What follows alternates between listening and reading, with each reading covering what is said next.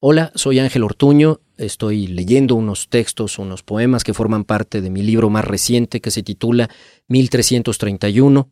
A mí me gusta mucho leer poesía, escribirla también. Espero que concuerden conmigo en que el tipo de poesía que me gusta escribir y de ahí deduzcan la que me gusta leer está mucho más cerca de la diversión que del embaramiento. No quisiera que vieran a un declamador sin maestro, leyendo una y otra vez aquellas líneas que justificadamente los han matado de aburrimiento. Confío en que se diviertan.